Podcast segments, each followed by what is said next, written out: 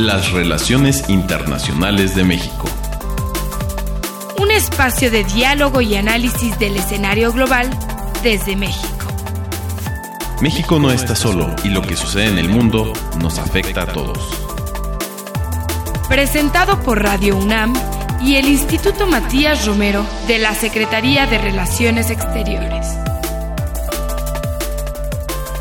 Muy buenos días a nuestro auditorio de Radio UNAM, los saluda Alejandro Alday, yo soy director general del Instituto Matías Romero. Esta mañana vamos a charlar en nuestro programa Las Relaciones Internacionales de México sobre un tema pues que es medular para el Estado mexicano y se trata del servicio exterior mexicano en relación con las experiencias que tienen las nuevas generaciones de mexicanos al ingresar al servicio exterior. Como ustedes saben, el servicio exterior mexicano es un cuerpo permanente de funcionarios del Estado que son los encargados de representar a nuestro país en el exterior, ya sea en los consulados, en las misiones diplomáticas, ante las Naciones Unidas, la OEA, etcétera, pero también ante las embajadas que tenemos en pues una gran cantidad de países en todo el mundo. Y el Servicio Exterior Mexicano se rige por lo que dispone la Constitución mexicana, la Ley del Servicio Exterior Mexicano y la normativa propia de la Secretaría de Relaciones Exteriores. Entonces, para conversar sobre este tema, esta mañana hemos invitado a tres jóvenes recién egresados de la más reciente y de la penúltima generación de estudiantes del Instituto Matías Romero que se encuentran con nosotros. Muy buenos días a Liliana Oliva Bernal. Buenos días. A Diego Domínguez Cardona. Buenos días. Y a Saúl Juárez Montaño. ¿Cómo están? Muy buenos días.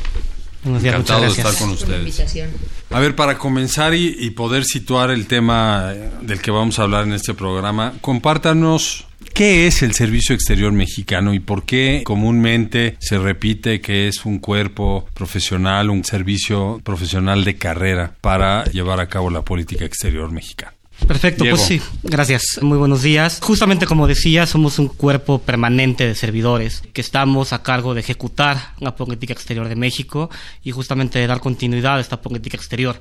Como miembros de carrera, nuestro trabajo es por supuesto, proteger los intereses de México en otros países, ante organismos internacionales. Un asunto muy específico también es proteger los derechos de los mexicanos en el exterior y asegurar que puedan estar bien, en caso de alguna situación, poder protegerlos y proteger sus derechos. Y también una labor que ha cobrado especial importancia en estos últimos meses es promoción, la promoción económica, promoción turística, promoción de la cultura mexicana, para acercar también a nuestros empresarios, acercar a nuestras sociedades y que conozcan más las oportunidades que ofrece eh, México. Así es, a partir de la actual administración que ha desaparecido ProMéxico, ha desaparecido el Consejo Mexicano de Promoción Turística, estas tareas recaen ahora en el Servicio Exterior Mexicano. Pero cuando alguien habla sobre el Servicio Exterior Mexicano, ¿a qué nos estamos refiriendo en particular? Me gustaría que uno de ustedes nos pudiera situar perfectamente bien sobre qué significa eh, Servicio Exterior Mexicano. Bueno, yo pienso que de entrada podríamos eh, referirnos en un primer momento a las personas que ingresaron, que forman parte del servicio exterior mediante un concurso de ingreso público. El servicio exterior se divide en dos ramas. Una es la diplomático consular y otra es la técnico administrativa. Ambas ramas contamos con un nivel de especialización que se necesita tanto para ingresar como en el progreso de nuestras carreras. Eso de entrada.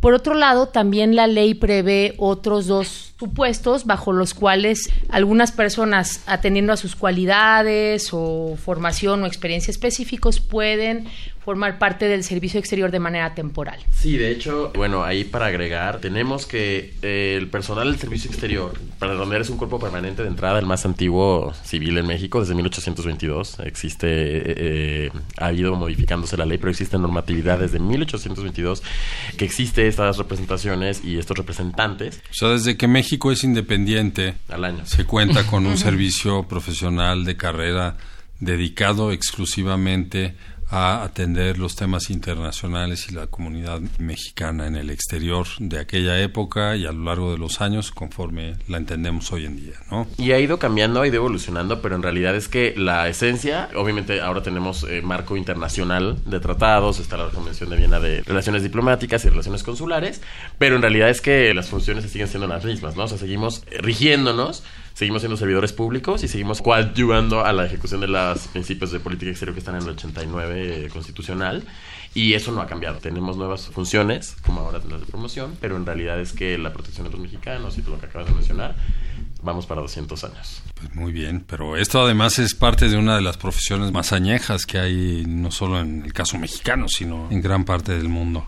Ahora cuéntenme ustedes como jóvenes y recién egresados del Instituto Matías Romero, lo que me acaban de describir era la percepción que tenían sobre el servicio exterior cuando andaban ahí de jóvenes universitarios investigando sobre hacia dónde orientar su desarrollo profesional.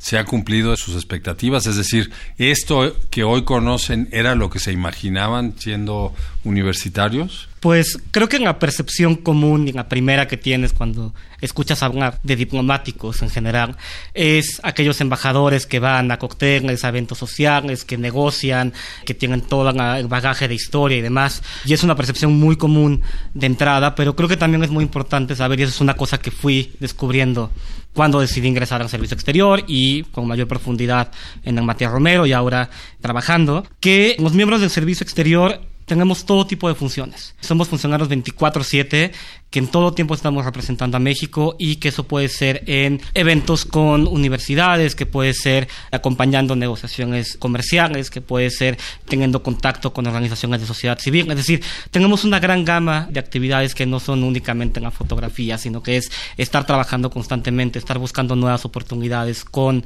nuevos socios, estar aprovechando la coyuntura del país y de otros países para poder acercarnos más y demás. Entonces son tareas infinitas y creo que estando 30, 40 años en el servicio exterior siempre vamos a tener nuevas cosas que no nos imaginábamos hacer. O sea, es decir, Diego, cuando uno ingresa al servicio exterior se pone realmente la camiseta en servicio de México y de los mexicanos. Es Definitivamente. Lo que estás diciendo, ¿no? Definitivamente, sí. Y, esa camiseta se llama México. Por supuesto. Saúl. Me he dado cuenta ya que estuve dentro del servicio exterior que cuando hablamos de representatividad, hablamos de representatividad del Estado mexicano fuera pero en realidad es que también te sientes como una representatividad dentro, ¿no? Porque hay una variedad de nosotros, los miembros del servicio exterior, que estamos, por ejemplo, aquí en México, los colegas de la generación, que traemos contextos muy diferentes, pero que en realidad al final nos tenemos no solo que ceñir a nuestra normatividad y aprender de la normatividad consular y cuando vamos a estar en protección en cualquiera de las áreas, no solo nos ceñimos a eso, pero también aportamos nuestros contextos de donde vengamos, o sea, porque provenimos de varias partes del país. Aquí, por ejemplo, tenemos a,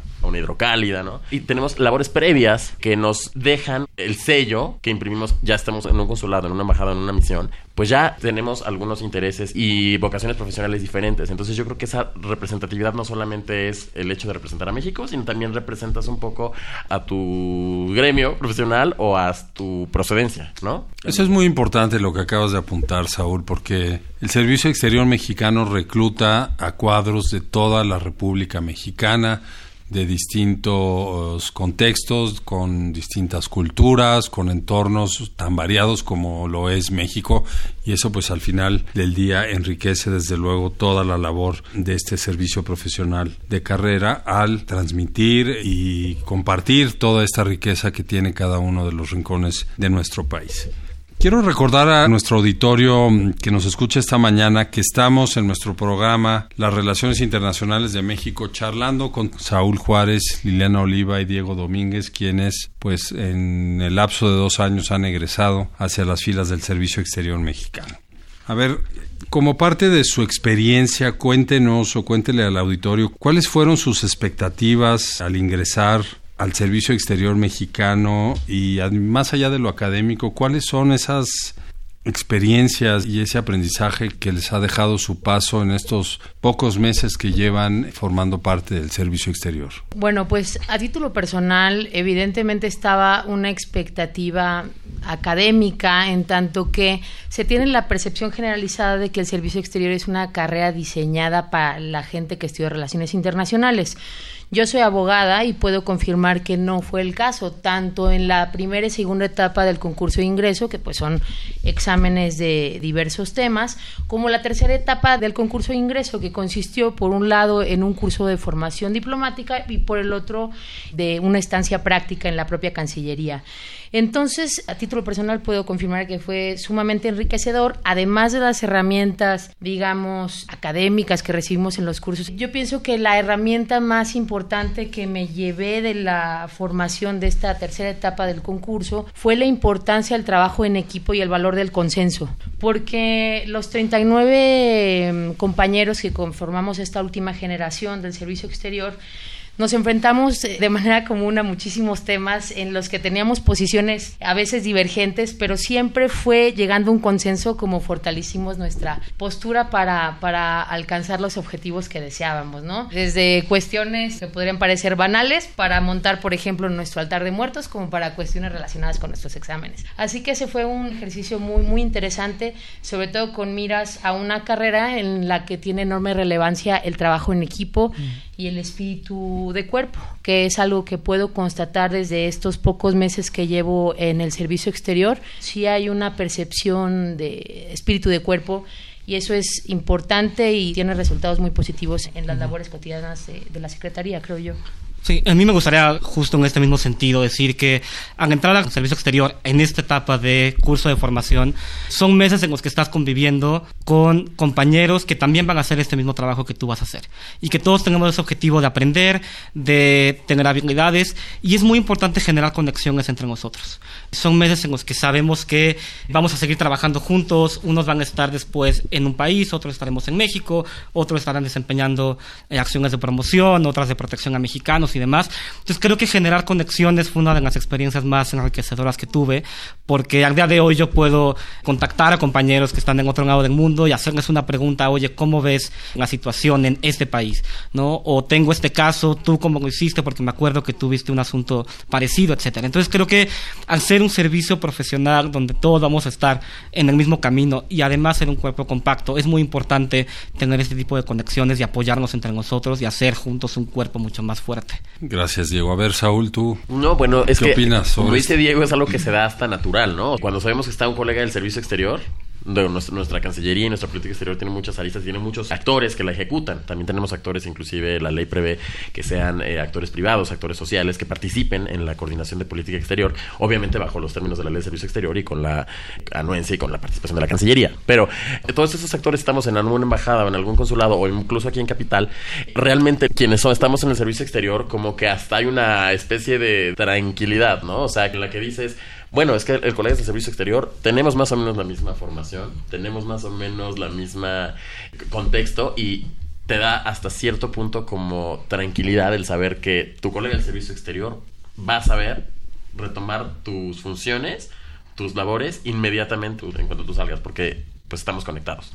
Sí, hay un espíritu de solidaridad, hay muchísima cohesión, eh, la gente trata de mantenerse en comunicación permanente con sus colegas de generación. Esto es muy normal y de otra manera no hubiera sobrevivido durante tantos años un cuerpo como este, ¿no? Pero hablando del trabajo ya en el terreno, el trabajo profesional, ¿cuáles son aquellos retos que ustedes han tenido que enfrentar? Porque además de todo lo que hemos hablado, el formar parte del servicio exterior mexicano también claramente eh, implica sacrificios a nivel familiar, en algunas ocasiones económico. ¿Cuáles son estos retos de los que ustedes les gustaría compartir? Y lo subrayo porque este programa está dirigido principalmente a, a, jóvenes que pues pueden tener un interés en formar parte del servicio exterior mexicano y sin lugar a dudas hay una gama muy interesante de alternativas para el desarrollo profesional. Es una carrera que todos nosotros compartimos como una carrera pues eh, apasionante, pero ciertamente hay muchos retos también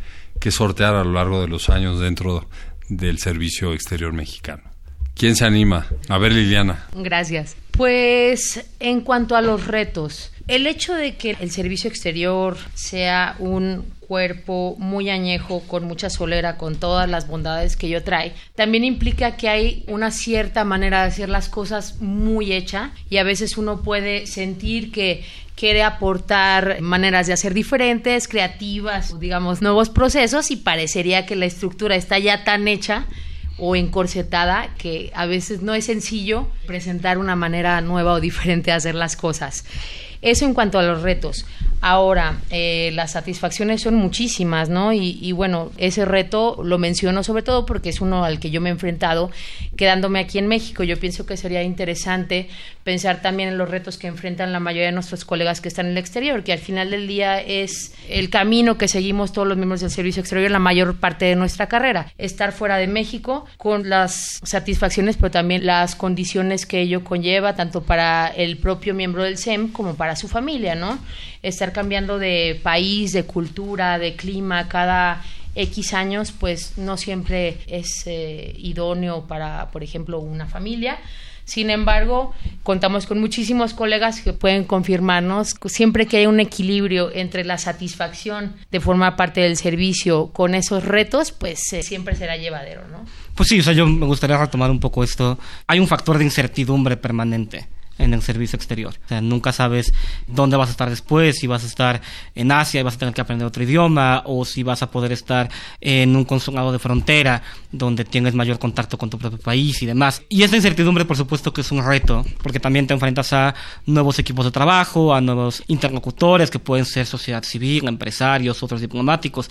Creo que eso es un gran reto cuando llegas, pero es también una gran satisfacción cuando te adaptas a eso. De poder llegar a un país tan distinto como China, ¿no? Donde no conoces a nadie, idiomas, comida y demás y llegar ahí a trabajar y poder hacer bien tu trabajo y poder al mismo tiempo vivir bien, adaptarte, acostumbrarte a este nuevo entorno, creo que es una gran satisfacción y también te da habilidades nuevas que puedes ir adquiriendo. Entonces, en China pudiste aprender ciertas habilidades para cuestiones de promoción. Ok, la voy a llevar a otro país y voy a ver si puede funcionar. Entonces, también, es una caja que vas llenando de experiencias y que conforme te vas moviendo también lo vas haciendo. Y esa satisfacción de, ok, eso significa ser un miembro de carrera. ¿No? Significa estar aprendiendo siempre, estar moviéndote siempre y siempre poder aportar un poquito más. Eso es parte del reto profesional en esta carrera, ¿no? Siempre tener algo por delante que no sabes meses atrás que vas a tener que desarrollar, pero lo cierto es que el servicio exterior también desarrolla una capacidad de adaptación mucho más ágil que en otros sectores y bueno, pues la ventaja de conocer otras culturas, otros idiomas, pues es un activo para la institución, para el individuo, si bien hay un tema ahí familiar pues que siempre pues cuesta un poco de trabajo, ¿no? Saúl, ¿tú qué nos puedes hablar sobre los retos como miembro del servicio exterior? Tú eres de Michoacán, no ves a tu familia mucho. Justamente, las situaciones familiares, yo creo que cada uno de nosotros puede decir que tiene una situación específica en la cual en un periodo de pocas semanas o pocos meses uno tiene que resolver. Estamos hablando de que los traslados, de acuerdo a la ley, son incluso de 60 días desde el plazo de ley a eso se suma que, bueno, en ese tiempo uno tiene que resolver tanto a dónde va a llegar como lo que está dejando aquí. Entonces, sí, esta cuestión, como lo dijo Diego, de como incertidumbre permanente, más bien se aplica al momento de el tener un poco previsto riesgos medidos, o sea, para que no nos agarren tampoco en las prisas, ¿no? A mí para un reto ha sido como, bueno, o sea, hay que tener previstas desde cuestiones de seguros de vida hasta domésticas, tenerlas muy, muy listas. Yo sí creo que más que otros colegas y profesionistas, nosotros tenemos que tener una previsión todavía un poco mayor al saber que podemos salir en, en un plazo de semanas. Todas estas herramientas para estar preparados para lo que venga dentro de la carrera profesional, pues se van adquiriendo en gran medida al inicio en el Instituto Matías Romero, pero posteriormente sobre la marcha y con la retroalimentación también de muchos colegas. ¿no?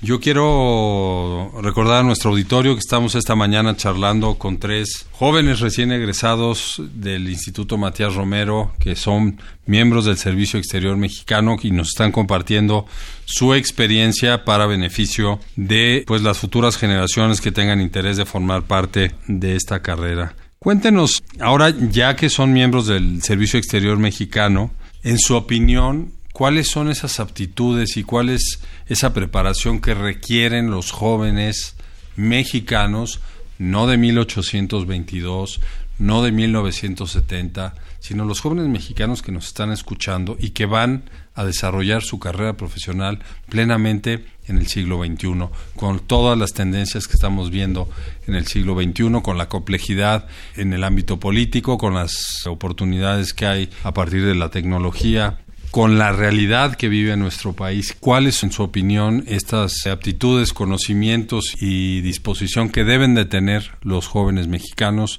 que servirán el día de mañana en el servicio exterior en favor de México. Ahí tengo dos, ahorita este, damos, pero la verdad es que se me ocurre en primera, creo que el trabajo en equipo, que suena como una aptitud que es por sentado, en realidad es que el trabajo en equipo de hoy no es nada más el dividirnos el trabajo y a ver cómo lo sacamos. El trabajo en equipo para un miembro del servicio exterior es poder tener comunicación 24/7 con los colegas y con otros actores, ¿no? O sea, desde pasarse los contactos, pero también el saber que las funciones están divididas y que a veces tenemos que, en algunas ocasiones incluso, asumir alguna otra función que no la teníamos prevista, pero que con tal de sacar un proyecto, con tal de sacar, pues qué sé yo, o sea, desde un documento o algún evento, pues le vamos a tener que entrar, ¿no? Entonces, esta disposición y apertura al flexibilizar un poco las funciones que nos han sido encomendadas en la normatividad es un poco la adaptabilidad, pero también el trabajo en equipo, saber que vamos a unirnos a equipos con colegas, tanto personal asimilado como personal temporal, como personal local, como personal, pues los otros colegas de la rama técnico-administrativa,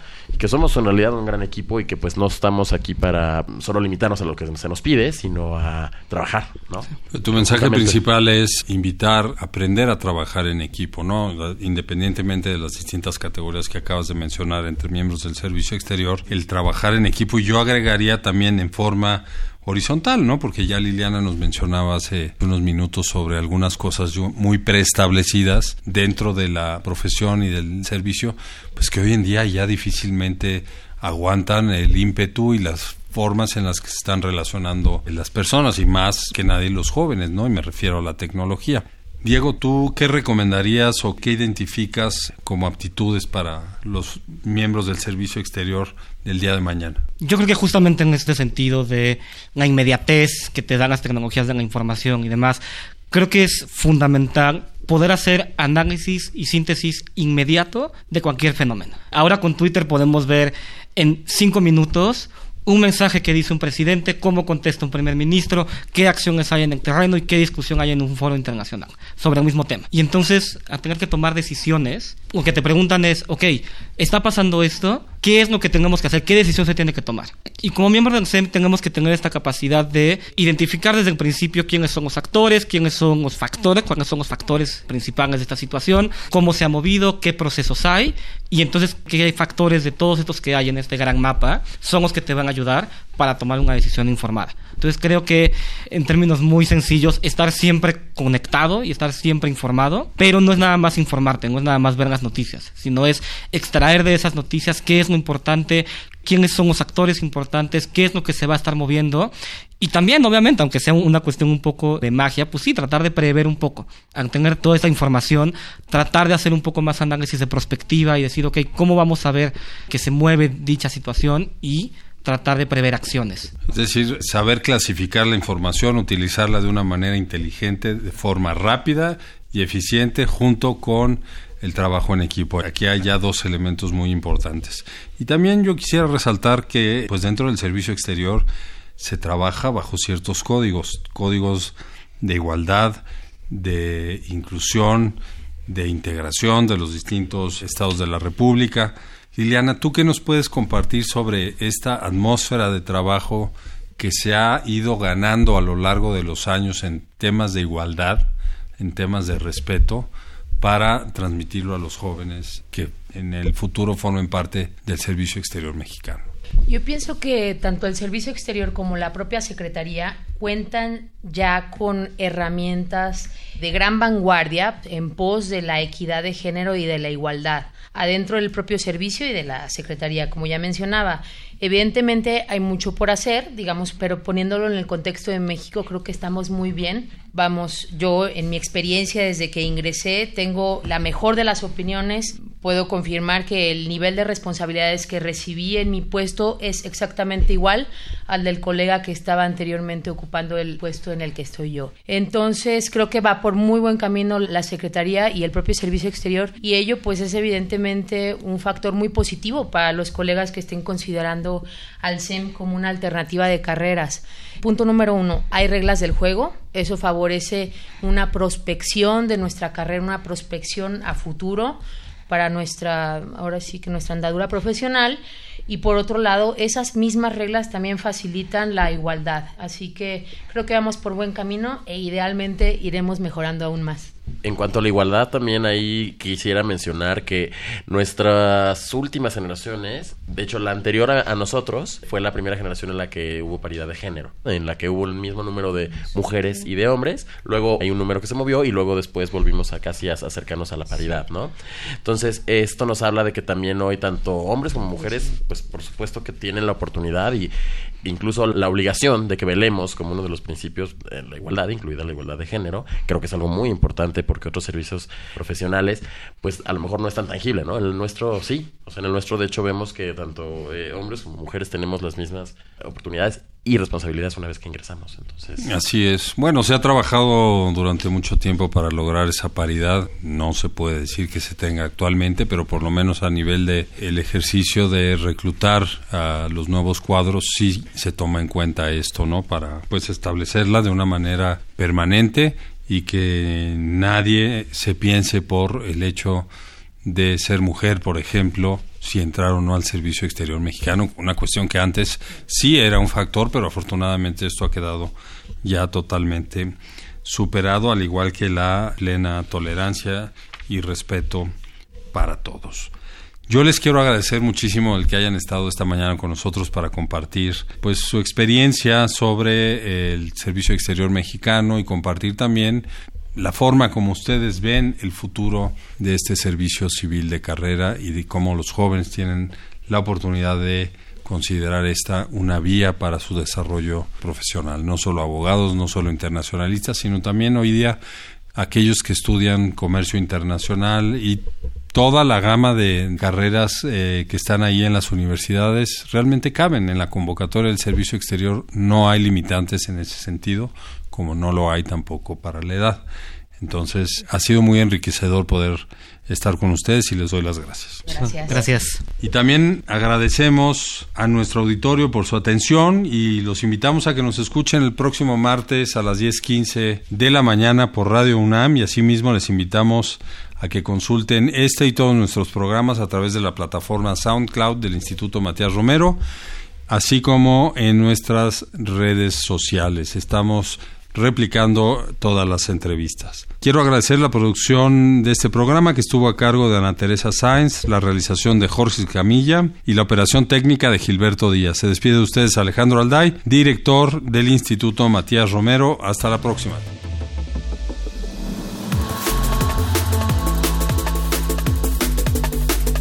Las relaciones internacionales de México. Un espacio de diálogo y análisis del escenario global desde México. Presentado por Radio UNAM y el Instituto Matías Romero de la Secretaría de Relaciones Exteriores.